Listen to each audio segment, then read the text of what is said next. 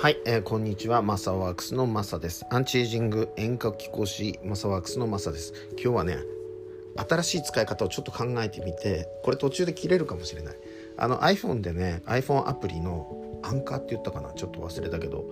えっとそのアプリでねポッドキャストを僕上げてるんですよ。で後からうんなんだろう、えー音楽？バックグラウンドミュージック？BGM をつけてるんですね。で今ちょっとねやってみます。あの何をやりたいかっていうとメールアプリをこれで録音しながら開けるかってことをやりたいのでちょっとやってみますね。えっとおそらくはできると思うんですね。今もアンカーが。そしてフィードバックをこれで読もうというふうに思っています。ね。えっと無償の遠隔ヒーリングを2019年5月25日にしたんですね。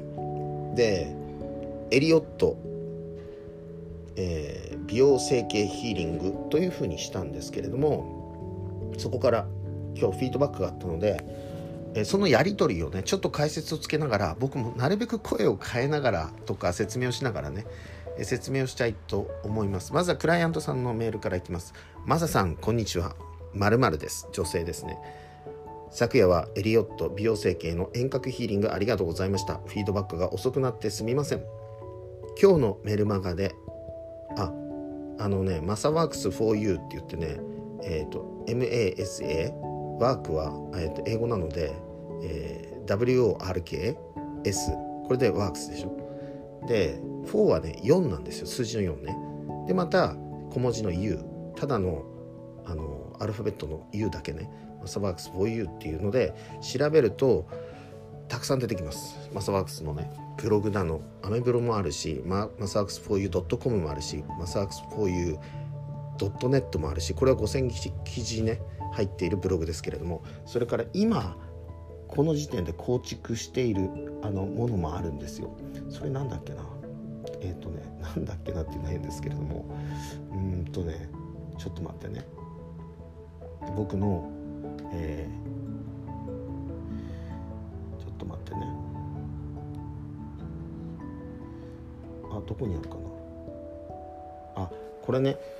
マサワークス 4u ドットポディアっていうんだけど PODIA ね。ポディア .com っていうのもあの僕のねマサワークスの、えー今2019年5月25日の段階で今構築している最中でこのドメインサブドメインを今使ってんだけどポディアって入れてね。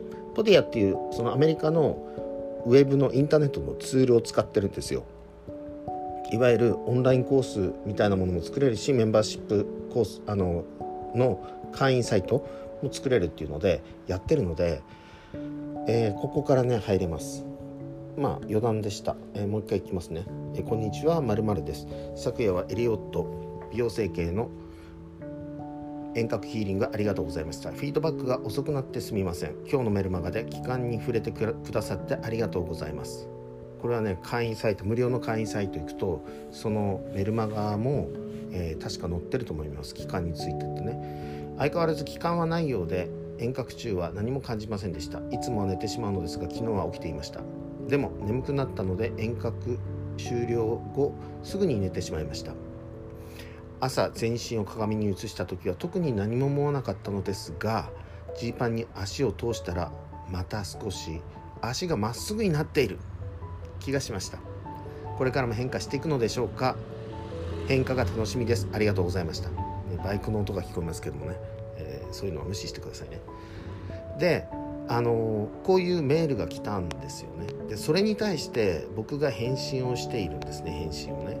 ちょっと返信の、メールがこれ出てくるかな？あ出てきました。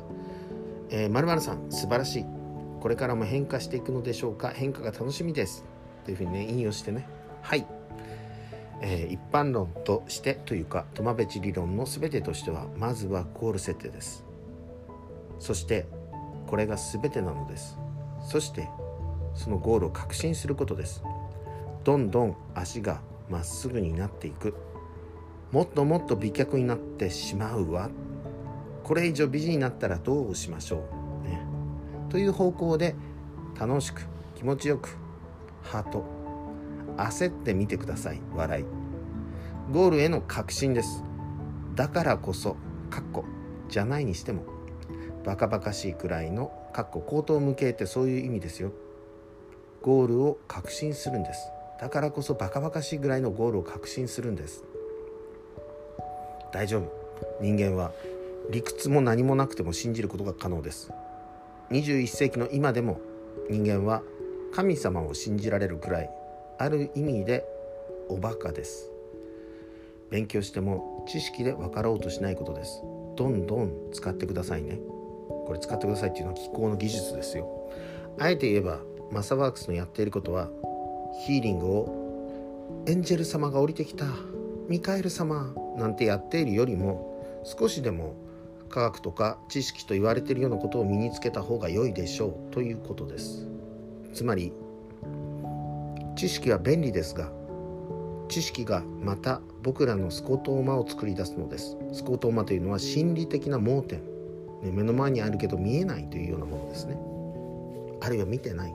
無意識に入ってしまってる。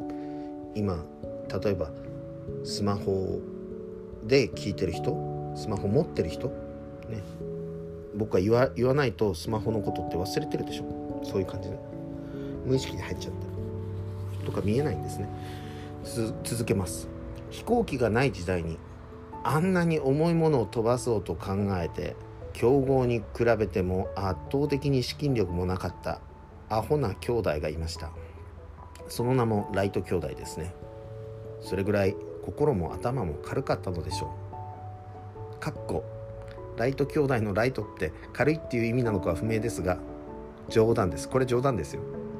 でもスティーブ・ジョブズが言ったクレイジーワンっていうのはそうですね。現状無視する。それぐらいクレイジーだってみんなから言われる。バカじゃねえのって言われるようなことですね。それはゴールに設定をしましょう。そしてそれを信じきりましょうということですね。自分を美脚の女神だと大いなる勘違いをすることです。これからも変化していくのでしょうか？変化が楽しみです、ね、これはあの彼女の文の引用ですよ。で僕はこう答えてます。はい。その文章1文字だけ書いておきます。これからも変化していくのでしょうね。ハート。変化が楽しみです。でこれが僕の返信でした。以上です。ありがとうございます。